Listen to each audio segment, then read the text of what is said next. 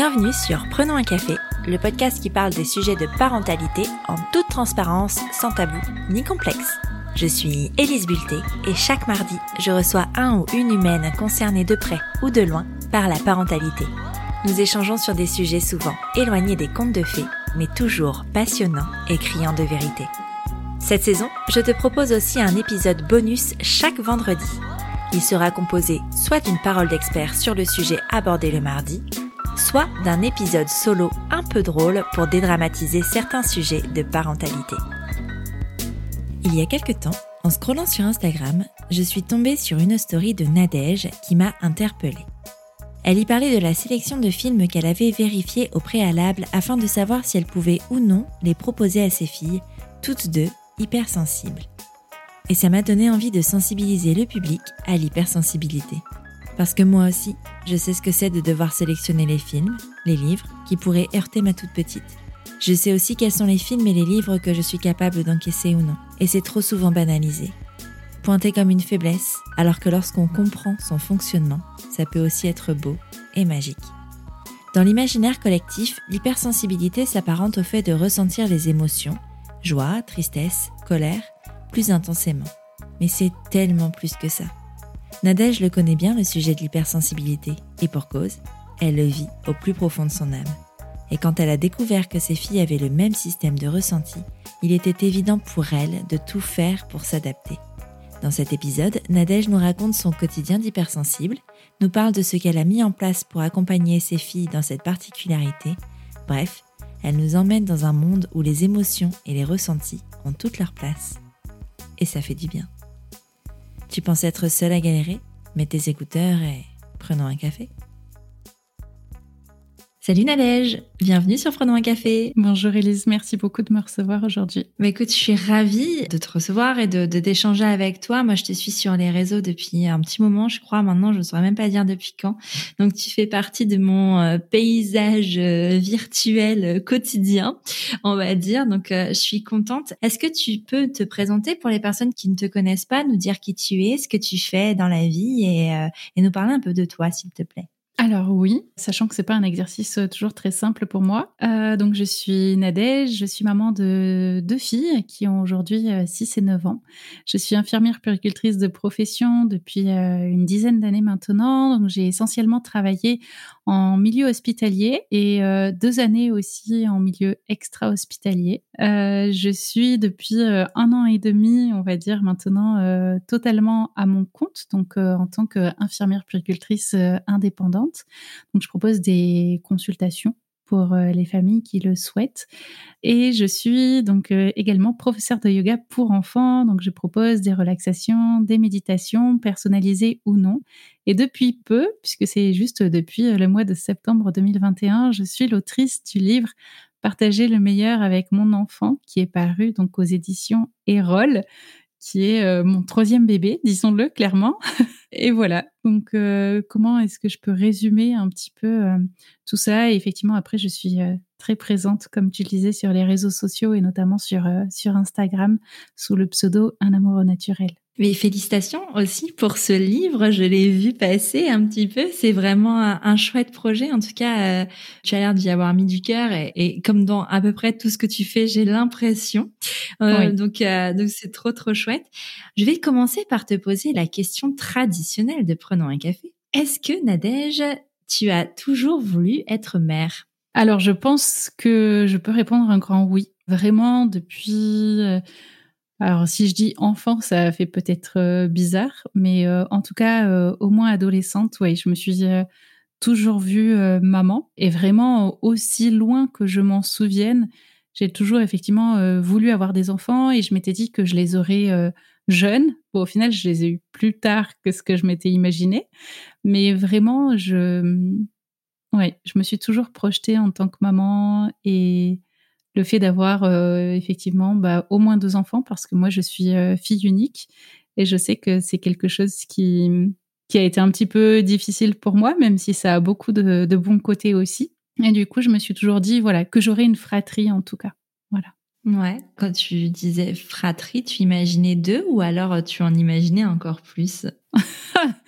Non, alors j'imaginais pas. Mais parce que parfois euh, on a ça aussi, tu vois. Oui, non, j'en imaginais euh, deux ou trois. Ok, mais tu es comblée parce que tu es maman de deux filles. Euh, quel âge elles ont? Elles ont 6 et 9 ans. Ah, elles sont des grandes maintenant. ouais, ça passe vite. Ouais, c'est ça, ça passe hyper vite. Quand tu as rencontré ton, ton amoureux, donc qui est le papa de tes filles, est-ce que c'est quelque chose que tu as exposé euh, très vite ou pas, ce désir d'être mère? C'est une très bonne question. Euh, je ne sais pas du tout. Je, je dirais que c'est quelque chose, euh, oui, dont on a toujours plus ou moins parlé on s'est toujours projeté avec des faux enfants. C'est-à-dire que des, fois, on était dans la... Oui, c'est ça. Des fois, on était dans la voiture et on imaginait qu'on avait nos enfants à l'arrière et qu'on leur parlait. Euh, enfin, voilà, on, faisait euh, nos petits sketchs, nos petites scènes euh, à nous. mais je pense qu'on était très loin d'imaginer à ce moment-là ce que c'était que la réelle vie avec des enfants. Ah, mais je crois que quand on n'est pas parent, enfin, notre imaginaire ne va pas aussi loin que la réalité et, euh, et c'est pas possible en fait de l'imaginer finalement tant qu'on l'a pas vécu. Euh, moi, je t'ai demandé de participer à prendre un café pour une raison. Je voudrais qu'on parle d'hypersensibilité ensemble parce que euh, je sais que tu es concerné par le sujet pour toi. Tu es hypersensible et euh, je ne sais pas si c'est une de tes filles ou si ce sont les deux qui sont concernées. Euh, mais j'avais envie de revenir là-dessus avec toi et notamment sur différents prismes. Donc toi, ta parentalité en tant que parent, maman hypersensible et aussi en tant que maman d'enfant hypersensible parce que je pense que c'est euh, c'est important. On n'accompagne pas un enfant hypersensible de la même façon qu'on accompagne un, un enfant qui ne l'est pas et on n'est pas parent non plus de la même façon quand on est hypersensible quand on ne l'est pas. Je voulais savoir toi, à quel moment tu t'es rendu compte que tu étais hypersensible? Alors, euh, je pense que déjà depuis euh, toujours, je me suis toujours euh, sentie et trouvée différente dans mon comportement, dans ma façon d'être, dans mes relations aux autres, avec les autres enfants. Enfin, vraiment, là aussi, enfin, tu vois, j'ai des, des flashs, on va dire, de, du primaire, par exemple. J'en ai pas de la maternelle, mais j'en ai du primaire.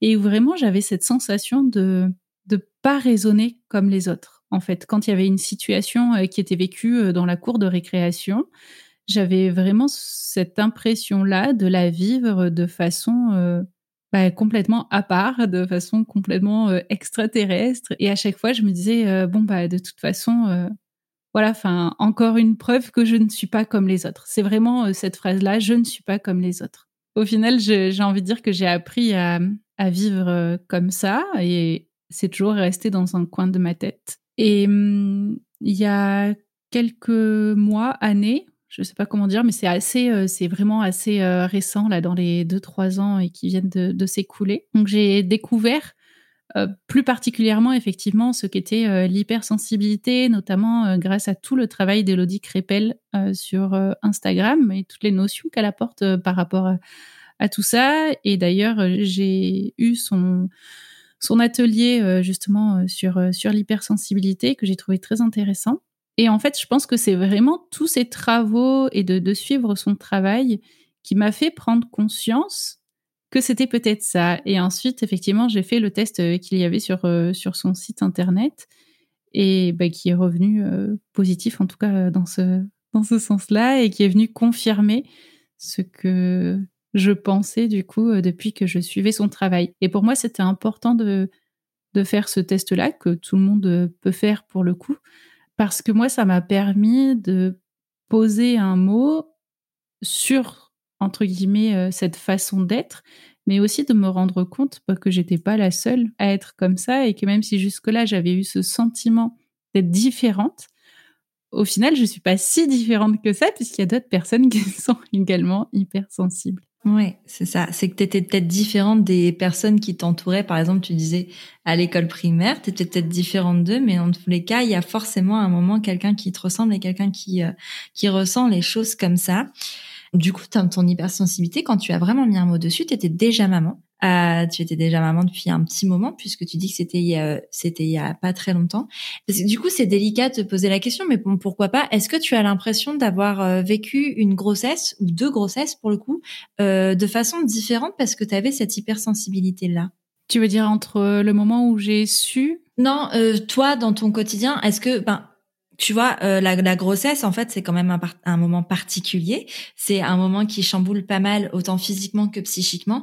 Est-ce que toi, ça a exacerbé ce côté hypersensible ou pas? Est-ce que, euh, ce que ça n'a ou comment tu as tu as eu cette sensation de, de, de, grossesse? Comment tu as eu ce vécu, ce lien avec ton bébé? Comment ça s'est passé? Alors moi, j'ai beaucoup, j'ai toujours aimé être enceinte. Donc euh, ça, c'est vraiment, je sais que voilà, c'est loin d'être le cas de tout le monde.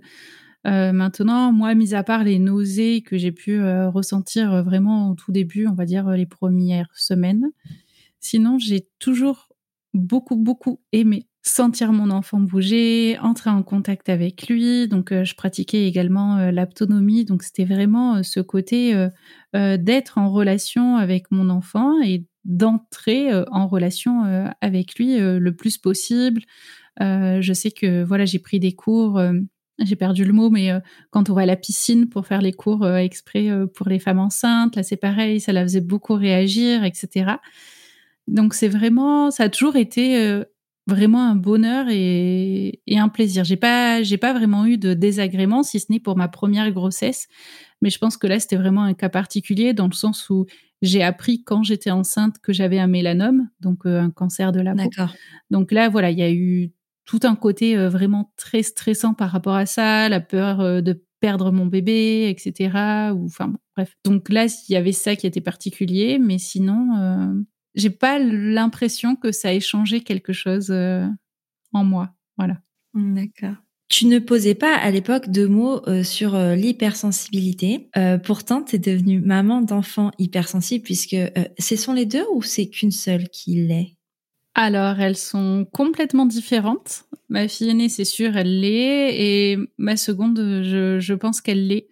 Juste, elle le vit euh, encore différemment, mais je pense qu'elle l'est aussi. Sans mettre de mots sur ton hypersensibilité, euh, au départ, quand tu es devenue mère, est-ce que tu as constaté chez tes enfants qu'il y avait une façon de, de, ressentir les choses qui était peut-être similaire aux tiennes très tôt, ou est-ce que c'est venu plus tard? Alors, euh, je dirais qu'avec ma fille aînée, c'est vraiment venu euh, assez tôt. Enfin, en tout cas, euh, même même bébé. Enfin, elle était vraiment très éveillée avec cet œil et ce regard vif. Enfin, tu sais, avec cette sensation qui vraiment capte tout, ils comprennent tout. Alors, je suis bien d'accord, hein, tous les bébés comprennent ou en tout cas ressentent bien les choses.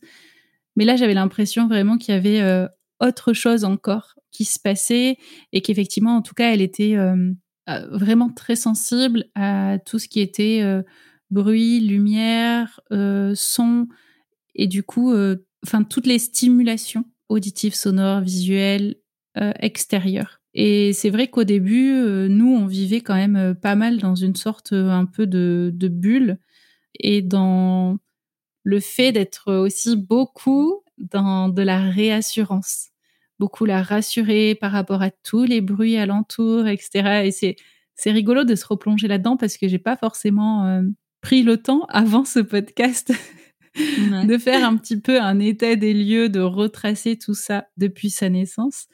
Mais euh, là, d'essayer d'y réfléchir, j'ai plein de, de, choses qui me viennent par rapport à certains bruits, euh, certains, oui, certains moments, même quand elle était bébé, où je me dis, ou en tout cas au jour d'aujourd'hui, ah oui, elle avait euh, quand même euh, cette, euh, une certaine sensibilité.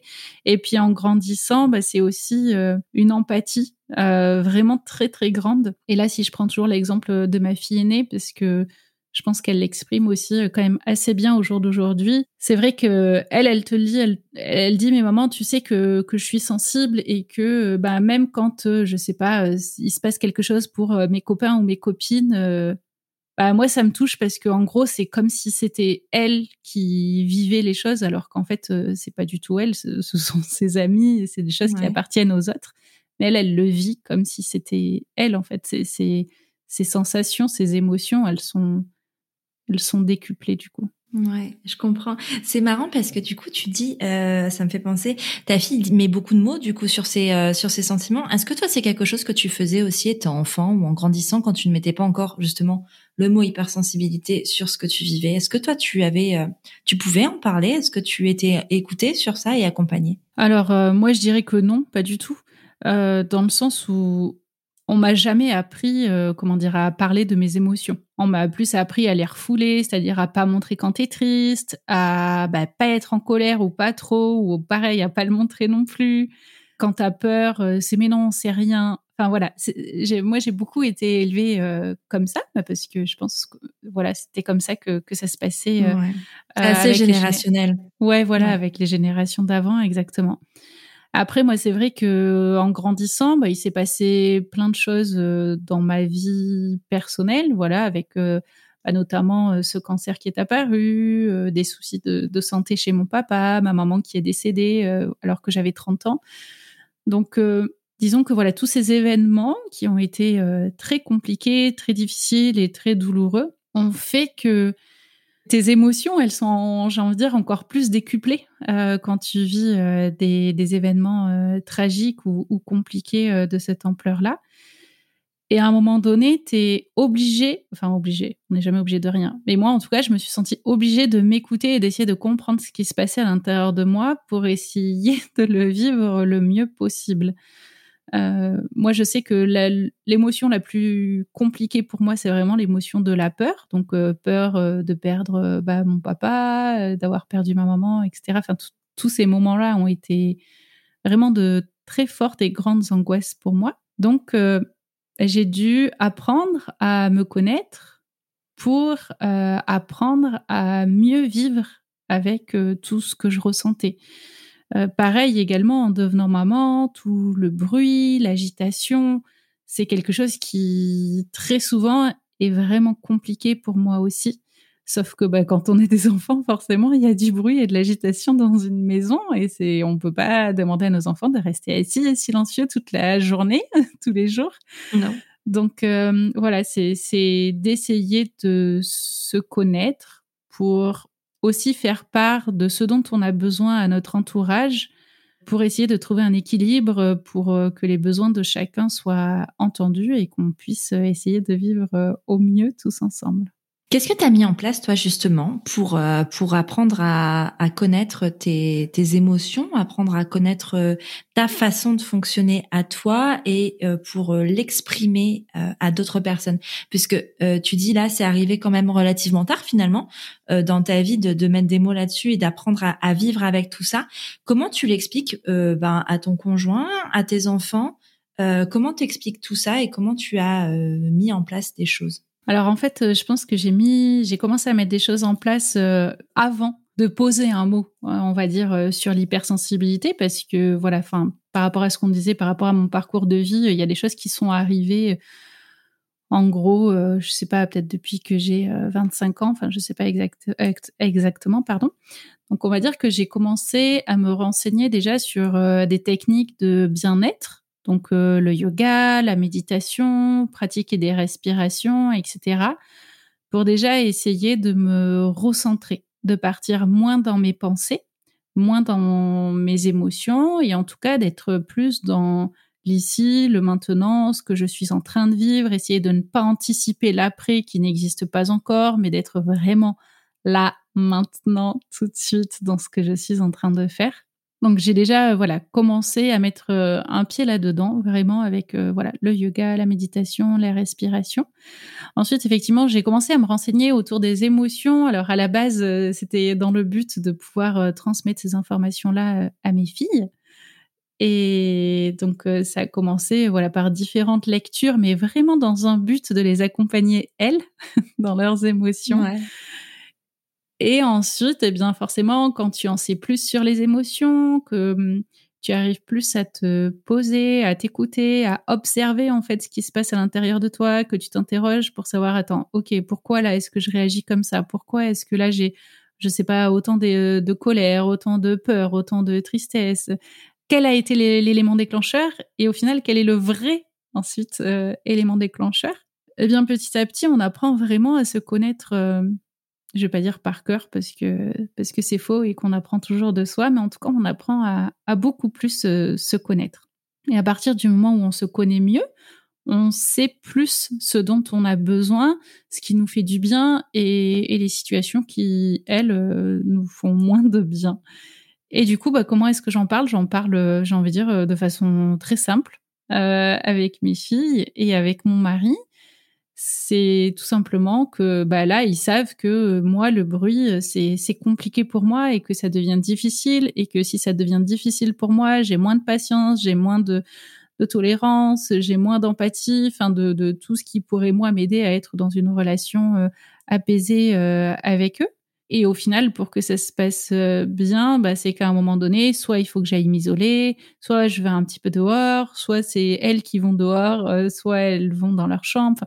On, essaye de toujours euh, trouver un compromis en fonction de ce qu'elles sont en train de faire et moi aussi. Et du coup, c'est essayer, parce que là, pour le coup, on parle de moi, mais euh, de faire ça pour chaque membre de la famille, en fait. Justement, j'allais te poser un peu une question qui rejoint euh, parce que bon, c'est vrai que c'est un peu plus facile de pouvoir communiquer et de pouvoir échanger sur ces choses-là quand les enfants sont plus grands parce que quand il y a l'expression, quand on peut discuter, échanger, euh, c'est plus facile d'avoir une compréhension. Mais alors quand ils sont plus petits, c'est vrai que c'est euh, c'est plus difficile euh, de, de pouvoir dire à, un tout petit, à un bambin, de dire bah écoute là maman elle aimerait, elle a besoin de ça ça ça et que le besoin soit entendu.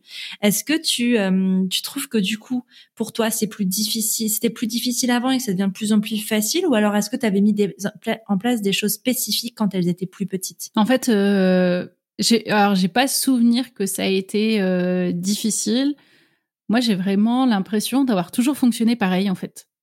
De, d'être toujours partie du fait que bah, mes filles, elles comprennent et qu'elles sont dotées d'empathie et que si je leur dis avec euh, à la fois mes mots, mon attitude non verbale, enfin mon comportement, le son de ma voix qui change, etc., que là, vraiment, c'est plus possible ou que là, je suis trop fatiguée ou que là, je suis malade et que vraiment, il faut qu'elles m'aident et qu'elles arrivent à s'occuper toutes seules ou, euh, enfin, voilà, euh, euh, d'aller jouer pendant cinq minutes toutes seules sans moi, etc. Enfin, je, je l'ai toujours verbalisé et j'ai toujours eu le sentiment qu'elles comprenaient et qu'elles s'adaptaient, en fait.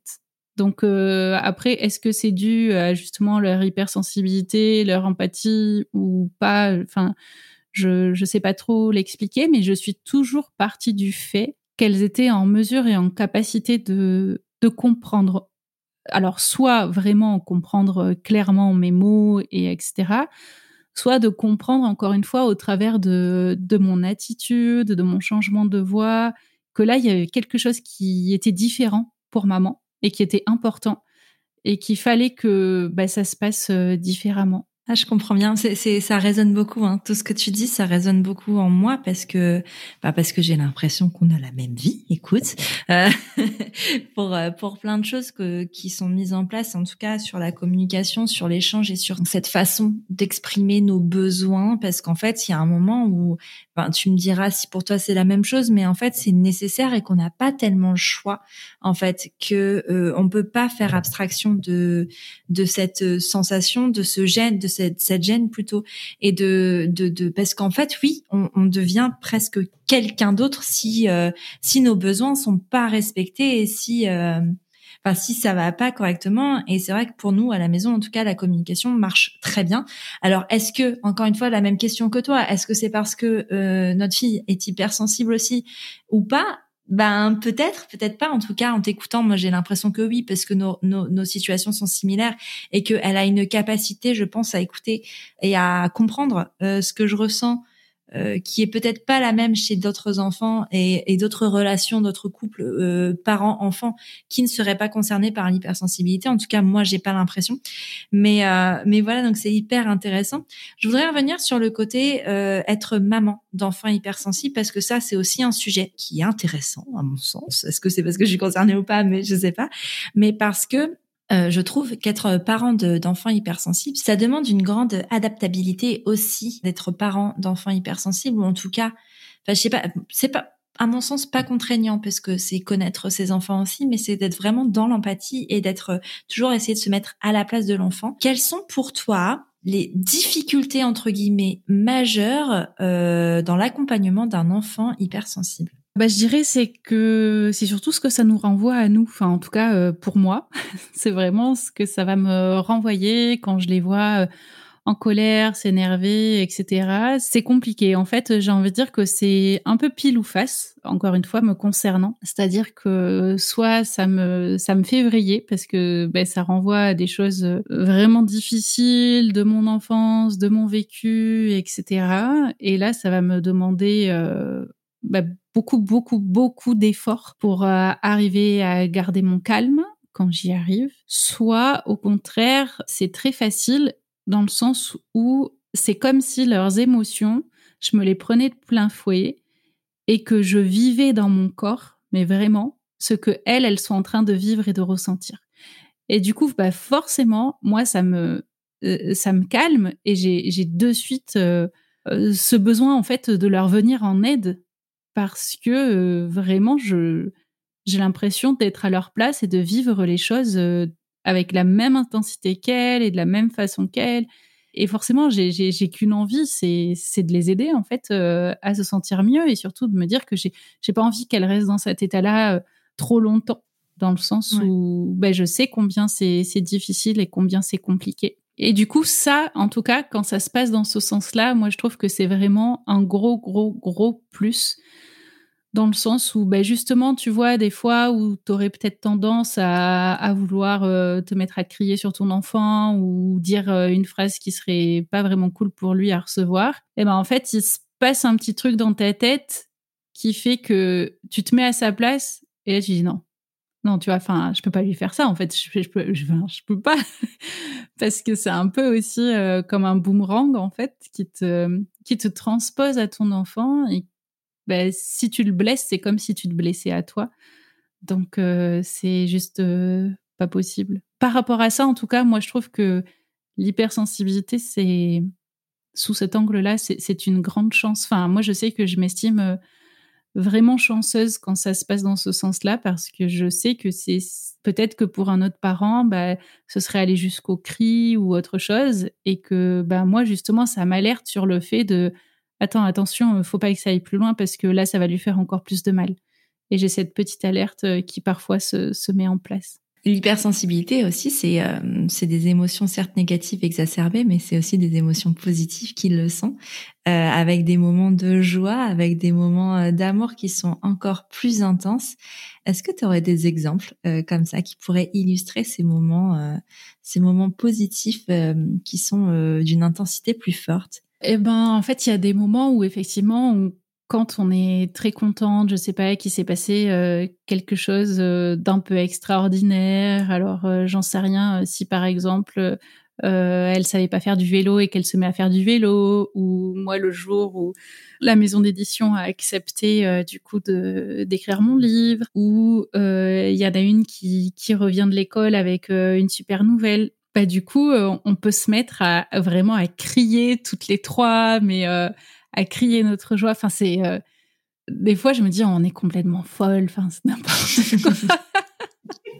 c'est n'importe quoi.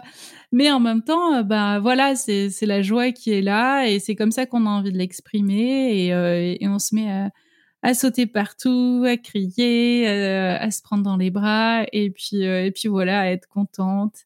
Et euh, mais après, ça peut être aussi euh, de se mettre à pleurer. Alors ça, je me dis peut-être que ça arrive à bon nombre de mamans, mais tu vois, quand euh, ma fille a fait son son gala là de danse, c'était tout premier au mois de juin.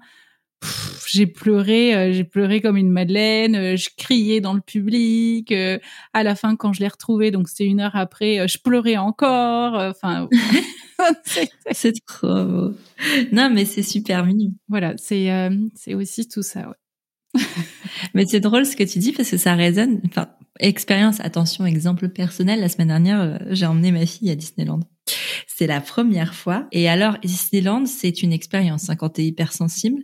Euh, C'est-à-dire qu'en plus, c'est Disneyland en période d'Halloween. Donc, euh, c'est Disneyland. Euh, c'était peut-être pas le bon moment, mais euh, j'avais pas forcément anticipé non plus. Je pense que c'est un peu de ma faute. Donc, il y a eu des moments chez elle d'extrême terreur, elle a eu peur de, de choses qui paraissent, et quand tu regardes les gens autour et les enfants autour qui sont complètement insignifiantes pour les autres, mais qui l'ont effrayée, euh, un dragon qui passe de loin, mais tu sais, un faux dragon, un char, ça, ça, ça, ça, lui montre une, une, angoisse et une peur terrible, alors que d'autres enfants sont là, ouais, c'est trop génial. euh, et en fait, on a fait l'attraction euh, des poupées, là, c'est euh, It's a Small World. Et en fait, moi, j'avais peur qu'elle ait peur. Bien sûr, parce qu'on a peur toujours.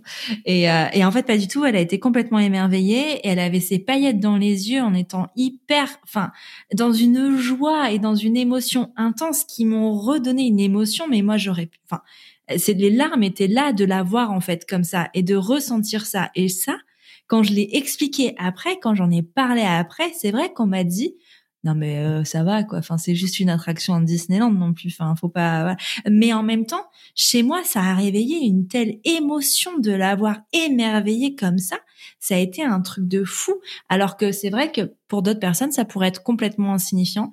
Et alors que bon moi j'assume complètement hein, le fait que j'ai été euh, vraiment euh, je sais pas si c'est submergé mais vraiment envahi d'une émotion très forte que là, rien que d'en reparler, je la ressens encore tellement elle a été forte. Ça m'a pris comme ça de la voir aussi heureuse. Et elle, je sais que dans sa façon de l'exprimer, dans sa façon de le raconter après, c'était pareil en fait. Et ça, c'est des moments qui sont hyper précieux parce qu'en fait, c'est dans ces moments-là que je me dis mais quelle chance en fait, quelle chance de ressentir autant de choses, quelle chance de d'avoir cette cette palette d'émotions euh, encore plus vive euh, que, que d'autres n'ont pas la chance de connaître finalement. Et c'est vrai que quand c'est dans le négatif, c'est très très négatif, mais quand c'est dans le positif comme ça, c'est tellement chouette, tellement beau. Mais c'est difficile aussi par contre à exprimer à d'autres personnes et d'expliquer à d'autres personnes qui seraient pas concernées par l'hypersensibilité parce qu'on est vrai peut-être un peu vu comme des personnes un peu cheloues quand même. tu ne trouves pas? Je je sais pas, euh, peut-être comme des personnes euh, parfois un peu euh, à part. Oui, je je sais pas trop. J'avoue que moi au jour d'aujourd'hui, j'essaye vraiment de comment dire de, de faire abstraction par rapport à ce qu'on pourrait penser de ce qui serait lié à mon hypersensibilité. Dans le sens où effectivement, moi je pense que c'est une une chance même si parfois, alors moi je parle pas forcément d'émotions positives ou négatives, mais je vais parler plutôt d'agréable ou de désagréable. Mais c'est vrai que quand c'est désagréable et que tu es dans le creux de la vague en train de vivre cette émotion euh, désagréable, je me dis euh, que c'est un fardeau. mais, quand je suis pas au plein creux de la vague, voilà, et que tout va bien ou que tout est normal ou que effectivement je suis dans l'excitation et l'euphorie, euh, je me dis que c'est quand même une grande chance. Et après, je pense que voilà, enfin, il y a, des personnes aussi sans pour autant dire que qu'elles seraient hypersensibles, mais comme on le disait tout à l'heure, c'est vrai que comme on ne nous a pas appris à vivre nos émotions en fait euh, de façon toute simple, il y en a qui refoulent certaines émotions, qui ont du mal à les exprimer euh, vraiment comme euh, à l'intérieur d'eux, ils aimeraient les exprimer. Alors parfois c'est inconscient, mais parfois c'est un peu plus conscient. Et du coup, bah, ils ont du mal à mesurer pour le coup l'écart, on va dire, entre bah, peut-être ces personnes qui vont avoir tendance à le refouler et euh, nous qui allons être euh, vraiment dans la pleine expression de notre émotion et en plus de notre émotion euh, de personne hypersensible. Est-ce que tu dirais, et là je vais revenir sur le fait d'être parent d'enfants hypersensibles, est-ce que tu as mis en, place des choses spécifiques dans ton quotidien Je pense notamment par exemple à l'école, dans, dans, ton quotidien pour t'adapter à l'hypersensibilité de tes enfants? Alors je dirais que ce qui nous aide beaucoup, bah, déjà c'est tout ce qui est communication non violente. Et vraiment entre guillemets, se servir euh, de notre empathie euh, à chacun. Donc euh, la communication non violente, parce que bah, ça nous permet d'exprimer nos propres besoins, comme on le disait tout à l'heure, sans pour autant remettre la faute sur l'autre, mais vraiment juste parler de nous et de là ce qui se passe pour nous à un instant T. Donc c'est vraiment déjà un outil que nous, on essaye de, de transmettre et de, de donner aux filles. Alors après, je ne sais pas si on y arrive vraiment, mais en tout cas, on essaye pour que elles aussi, à leur tour, tu vois, bah, qu'elles soient à l'école ou, ou ailleurs, qu'elles puissent être en mesure d'exprimer ce qui se passe pour elles, ce qui est difficile pour elles, s'il y a quelque chose de difficile, etc. qu'elle puisse justement l'exprimer verbalement aux adultes qui sont en charge d'elle sur ces temps-là ou sur ces journées-là. Après, on essaye aussi de beaucoup effectivement travailler sur l'empathie parce que ben voilà, parfois il se passe certaines choses entre les élèves qui sont pas forcément respectueuses de tout le monde et du coup, ben, cette empathie, elle va essayer de venir mettre en lumière justement ce côté euh, bah, qui serait pas respectueux pour euh, l'un ou l'autre euh, euh, des élèves. Et parfois, c'est pas forcément sur celui auquel on, on aurait pensé qu'il se passe quelque chose, mais, mais bien sur un autre. Donc voilà, pour essayer vraiment de, de travailler la relation avec l'autre. Ensuite, je dirais que nous, on a prévenu les maîtresses aussi. voilà, enfin, elles le savent que nous, nos filles, elles sont très sensible et qu'effectivement, quand il se passe quelque chose ou qu'un enfant se fait punir, parce que dans l'une des deux écoles, euh, c'est ce qui se passe, c'est un peu comme si euh, c'était notre fille qui était punie ou s'il y a une décision qui est prise mais qui est injuste, comme euh, parfois des punitions collectives. Ça existe encore, ça? Ça existe. Donc, quand il y a des punitions collectives, je sais que notre fille, elle rentre et là, elle est enfin, elle a toujours cette colère en fait, parce que bah il y a son intégrité personnelle qui a été atteinte, parce qu'elle a été privée de quelque chose, alors que pour elle, elle aurait pas dû. C'est pas elle qui était concernée euh, par euh, par ce qui s'est passé. Et voilà, et cette injustice, elle est là, elle est présente et elle reste. Parce que quand elle n'est pas entendue et qu'elle n'est pas euh, résolue, eh ben cette émotion, elle reste. Donc voilà, c'est surtout tout ça qu'on essaye de, travailler effectivement entre l'école et la maison. Est-ce que tu as déjà eu des réactions négatives? Là, tu disais que tu en parlais aux, aux, professeurs, aux, personnes qui encadrent les enfants. Est-ce que tu as déjà eu des réactions négatives? Un petit peu, tu vois, en mode oh, elle exagère, c'est une mère une mère poule qui couvre trop ses enfants, enfin vraiment dans le stéréotype, mais pourquoi pas? Enfin, donc tu parles de punition collective, donc moi j'ai un stéréotype en tête. Donc euh, voilà. Est-ce que tu as déjà eu ce genre de réaction? Alors au jour d'aujourd'hui, non, vraiment pas. Donc euh, nous, on a une de nos filles qui est encore en école Montessori. De ce côté-là, il y a absolument, j'ai envie de dire, aucun souci. En tout cas, euh, pour l'instant, jusque-là, ils ont toujours été à l'écoute. Et notre deuxième fille, qui elle n'est plus en école Montessori euh, depuis un peu plus d'un an, là, quand on a repris, puisqu'elle a changé de, maîtresse cette année et qu'on l'a repris avec elle, on y était tous les deux avec mon mari. Alors, est-ce que c'est ça ou pas Je ne sais pas. Mais euh, dans tous les cas, ça s'est ça s'est bien passé. On n'a pas ressenti ça. Maintenant, est-ce que pour autant euh, la maîtresse euh, l'a pas pensé? Tu vois, j'en sais rien, mais en tout cas, elle nous a pas fait ressentir ça. Parce que tu vois, moi, j'avoue que ça me fait peur, tu vois, de dire, enfin, de, tu vois, pour le coup, moi, j'en ai pas parlé à l'institutrice de, de ma fille parce que ça me faisait peur. J'avais pas envie qu'elle soit euh, je sais pas qu'elle pense que ben que que que, que soit enfin peut-être que j'en fais trop. Bah après peut-être qu'il y a un côté d'histoire personnelle hein, cette histoire de dire qu'on en fait trop mais parce que je pense que c'est propre aussi à à ce que je suis. Mais ouais j'ai pas osé le faire. Et peut-être qu'en fait je devrais finalement c'est inspirant de de t'entendre sur ce sujet euh, de pas hésiter à dire bah en fait non c'est comme ça c'est sa particularité elle est comme ça et c'est pas moi qui en fais trop en fait et c'est pas elle qui en fait trop. Elle est juste c'est juste sa façon de vivre les choses. Et c'est vrai que c'est quelque chose que moi, je n'ose pas faire. En fait, euh, alors, moi, pour expliquer un petit peu pourquoi on le fait, alors déjà, bon, bah, parce que je pense que peut-être que je transpose aussi un petit peu avec mon métier de, de puéricultrice quand, on, quand je travaillais euh, notamment euh, en structure petite enfance, dans le sens où plus on en sait sur l'enfant, sur son fonctionnement, ses habitudes, etc., et plus c'est, entre guillemets, facile de l'intégrer, de trouver des choses qui lui plaisent, d'avoir un, euh, une attitude en tout cas qui, qui, va lui permettre de se sentir bien et en sécurité. Donc euh, c'est vrai que moi j'ai un peu cette, cette vision-là de travailler euh, ensemble les mains dans la main, parents et, professionnels. Et du coup, bon bah là, elles sont à l'école, elles sont plus à la crèche. Donc c'est d'essayer de, de, reproduire ça avec la maîtresse et de se dire que voilà, je, je peux faire confiance à cette maîtresse, qu'elle entende ce qui se passe pour aller, enfin pour notre fille du coup, euh, en fonction de telle ou telle situation, pour peut-être aussi qu'elle soit euh, attentive et vigilante, elle, dans, dans, dans, son attitude et dans sa façon de faire. Et après, je me dis peut-être que ça sème aussi un petit peu des graines, parce que bah voilà, nous on a parlé de notre fille, mais peut-être que d'autres parents, effectivement, n'ont pas osé parler de leurs enfants, mais qui fonctionnent euh, comme notre fille également. Et peut-être qu'elle va essayer de faire un peu plus attention euh, en, en, classe euh, complète ou devant certains enfants, etc., qu'elle aurait pu euh, détecter avec des similitudes de traits de personnalité de, de, notre fille. Enfin, je, je, je sais pas, peut-être qu'il y aura rien de tout ça, hein, j'en sais rien.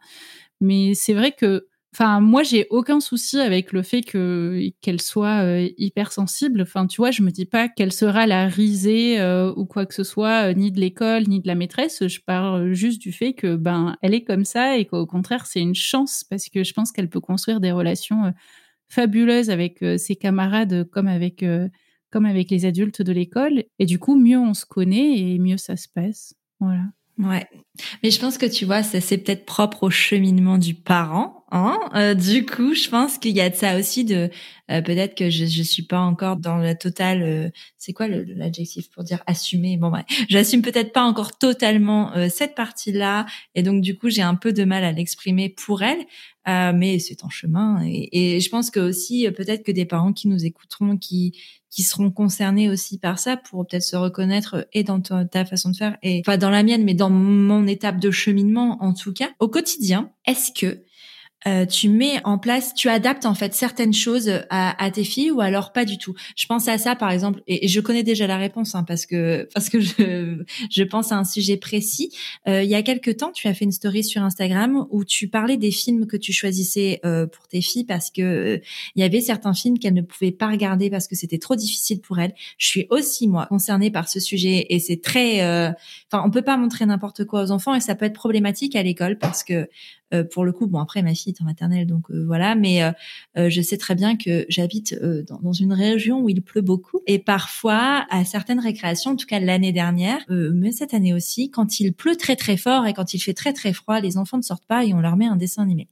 Et pour reconstituer le contexte, l'année dernière, c'est arrivé quasiment à chaque fois qu'ils ont mis un épisode de dessin animé, que ce soit trop violent pour ma fille et qu'en fait elle se mette à pleurer et qu'elle demande à faire autre chose.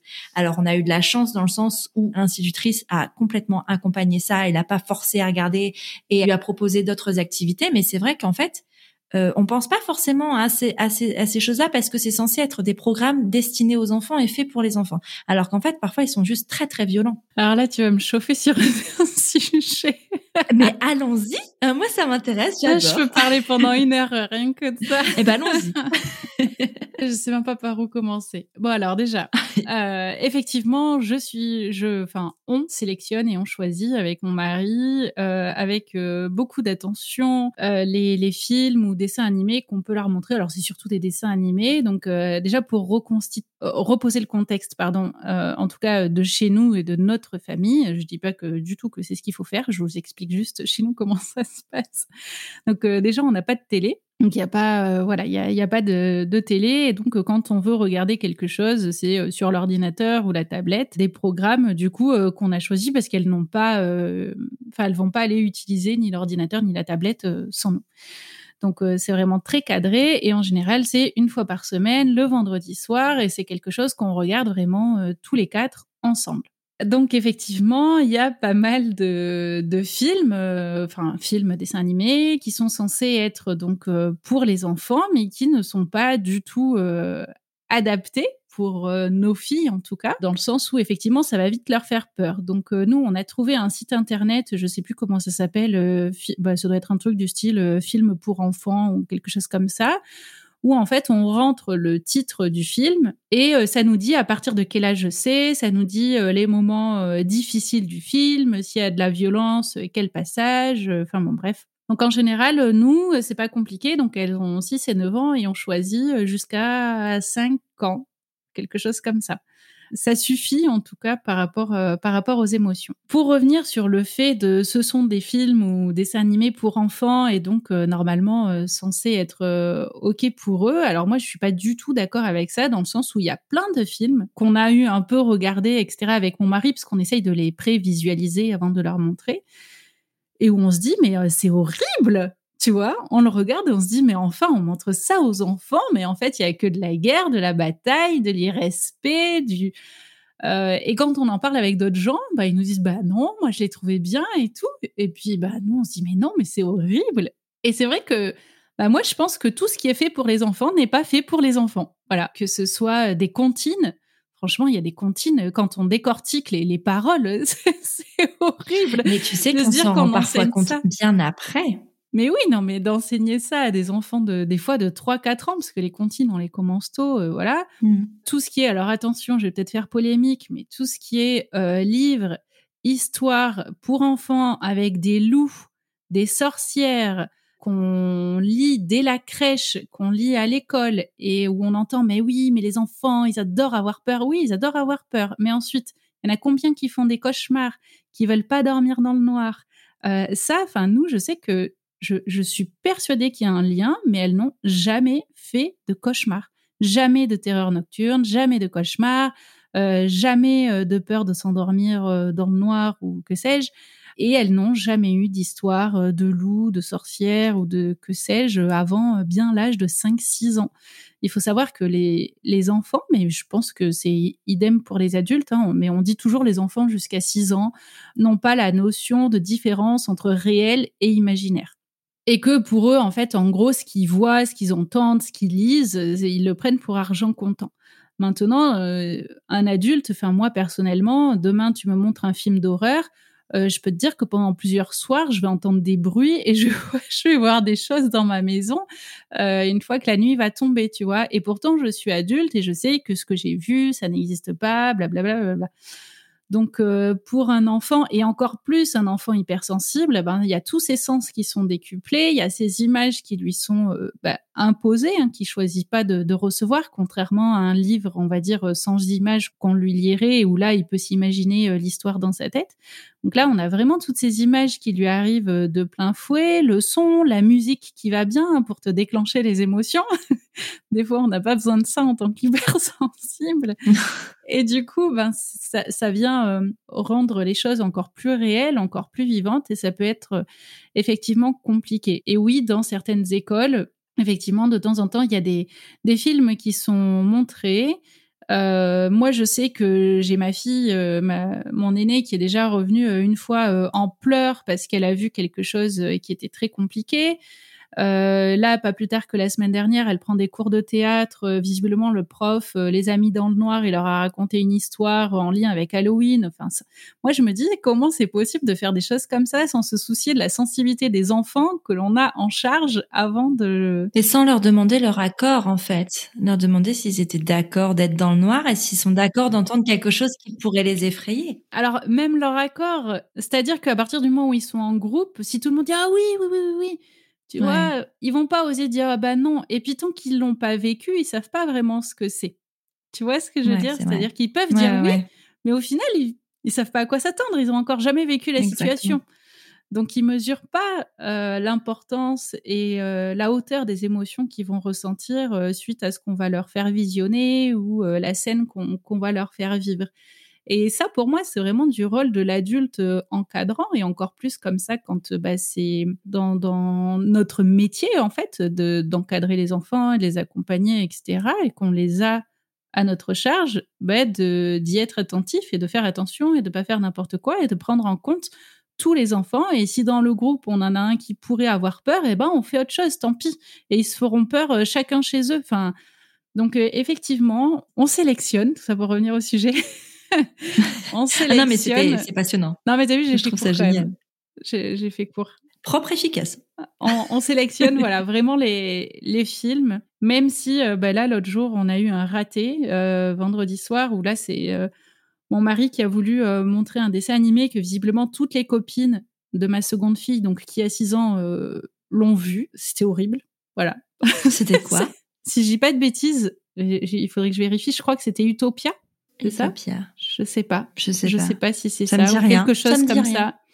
Euh, il faudrait que que je regarde, mais euh... ça raconte quoi? Utopia, ça raconte quoi? Je je sais plus si c'était le nom du du dessin animé. Euh, J'ai un doute parce que c'est lui qui l'a qu'il a regardé. Euh, mais en fait, c'est euh, une petite euh, lapine, mais c'est peut-être pas Utopia, je sais plus. Euh, en gros, c'est une petite ah, lapine. c'est pas Zootopie, c'est Zootopie, c'est ça? Ah, peut-être, je sais pas, qui veut devenir? Policier? Ouais, oui, c'est ça, c'est oui, c'est ça. C'est Zootopie. Ah non, mais il fait peur celui-là. il fait très peur.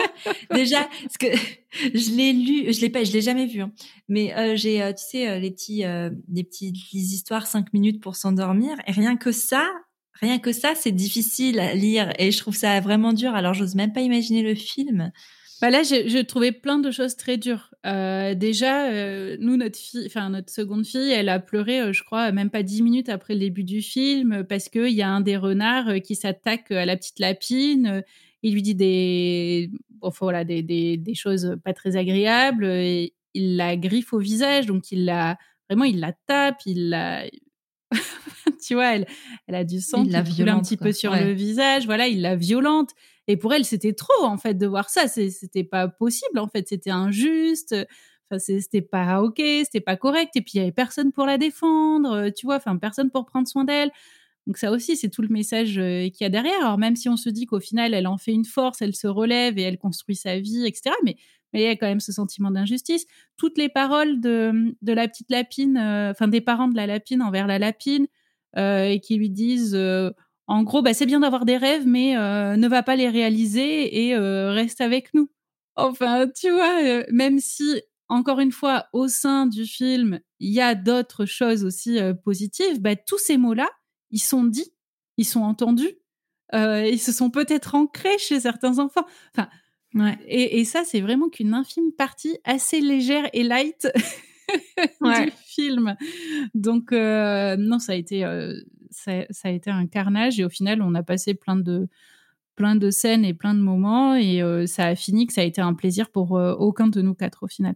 Donc euh, ouais. On essaye vraiment de faire attention. Non mais complètement.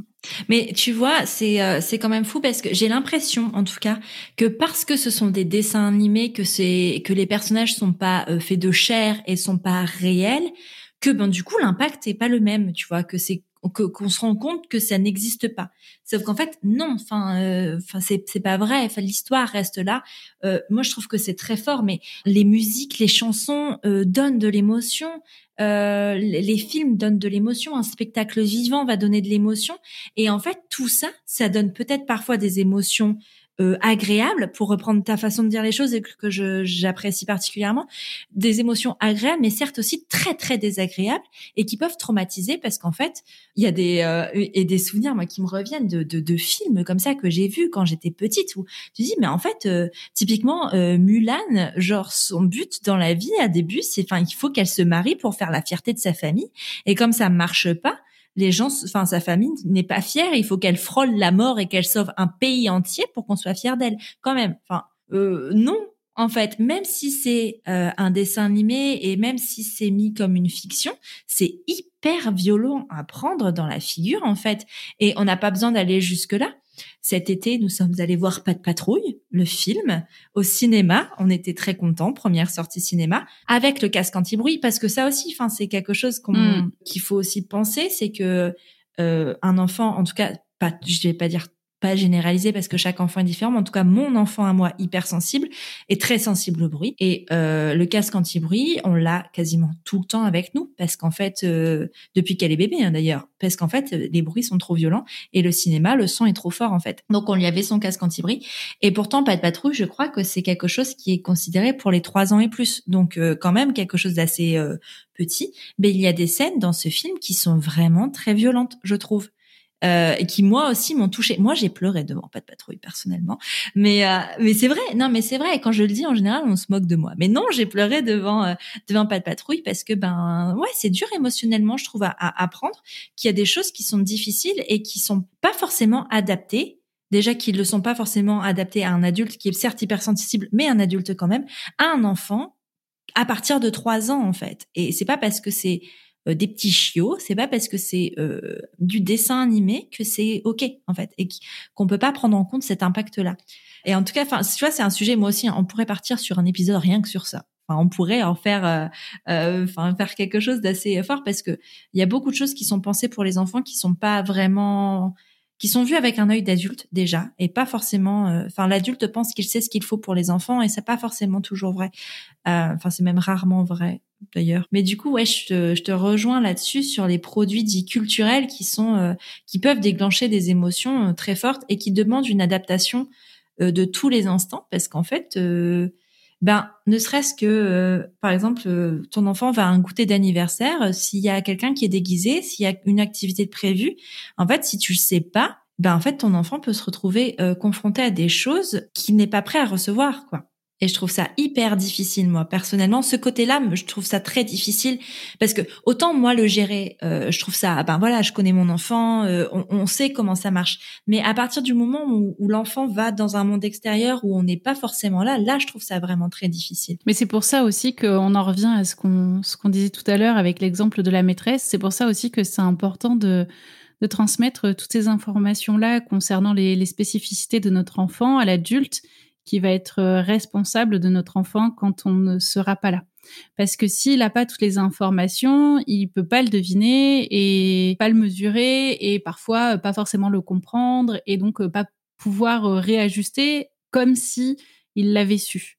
Euh, c'est-à-dire que bah, peut-être qu'il va se dire bah tiens je comprends pas pourquoi cet enfant se met d'un coup à pleurer alors que si le parent a pris le temps d'expliquer aux parents qui accueillent pour le goûter, etc., les spécificités de notre enfant, bah, peut-être qu'il sera euh, plus en tout cas en capacité de, de l'accompagner aussi dans ses émotions et de le comprendre parce qu'il aura une explication. Même s'il connaît pas bien l'hypersensibilité, même si lui-même euh, n'est pas hypersensible, etc., déjà, il aura les, les connaissances sur notre enfant qui vont faire que bah, il pourra mettre des stratégies euh, en place pour, pour l'aider à se sentir bien ou, à se sentir mieux.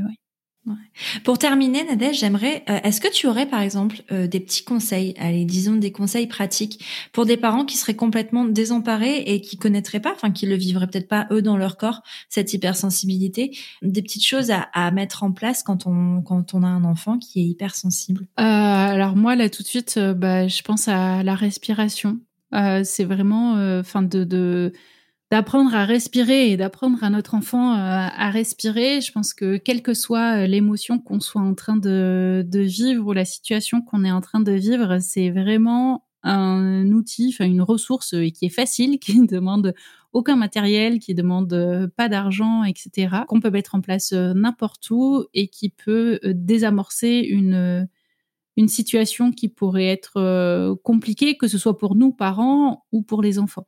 Alors, bah, bien évidemment, les respirations, c'est voilà, faut, faut se renseigner sur euh, différents exercices, essayer de voir euh, euh, ce qui nous plaît, ce qu'on arrive facilement à faire pour ensuite pouvoir le, le proposer à notre enfant bah, sous forme de jeu. Ça peut être, tiens, avant de lire l'histoire du soir, tiens, on va respirer ensemble ou j'en sais rien, on va souffler sur le moulin avant, au départ tout doucement, et puis ensuite de plus en plus vite, ou euh, on va souffler sur un miroir pour faire de la buée. Euh, voilà, au départ, on peut se servir euh, comme ça de, petits supports pour que ça rende la respiration un peu plus concrète et qu'on soit vraiment dans, dans la conscience du souffle. Et ensuite, on arrivera à faire encore d'autres exercices et à pouvoir, bah, pourquoi pas, supprimer tous ces petits supports et le faire euh, bah, quand on est assis dans son lit, euh, quand on est assis à son bureau euh, en classe et qu'il y a un devoir et que ça devient stressant, ou que justement on est chez un copain, chez une copine et qu'il y a quelque chose d'un peu compliqué, etc. Et c'est vraiment quelque chose qu'on peut faire ensemble ou séparément, ou que nous adultes ou que les enfants. Trop bien. Euh, bah merci en tout cas, merci beaucoup Nadège pour cet échange. Si on veut euh, suivre ton travail, si on veut te retrouver toi, par où ça se passe? Donne-nous toutes les possibilités, toutes les façons d'entrer euh, d'entrer dans ton univers, de, de, découvrir un peu tout ce que tu fais. Dis-nous tout. Alors euh, tout simplement bah, en tapant euh, Nadège Petrel ou Un amour au naturel. Donc sur Instagram c'est vraiment Un amour au naturel, sur YouTube c'est l'un ou l'autre et sur Facebook c'est l'un ou l'autre aussi. Et puis il y a le site internet donc unamouronaturel.com et après on peut se retrouver donc en région toulousaine pour des ateliers, pour des consultations aussi si besoin besoin entre parents et, moi. Voilà. Et en librairie aussi. Et en librairie, bien évidemment, avec le livre Partager le meilleur avec mon enfant. Super. Mais en tout cas, merci beaucoup Nadège. C'était trop chouette d'échanger avec toi. J'ai passé un très bon moment. Et puis, ben, on se retrouve bientôt. Merci beaucoup.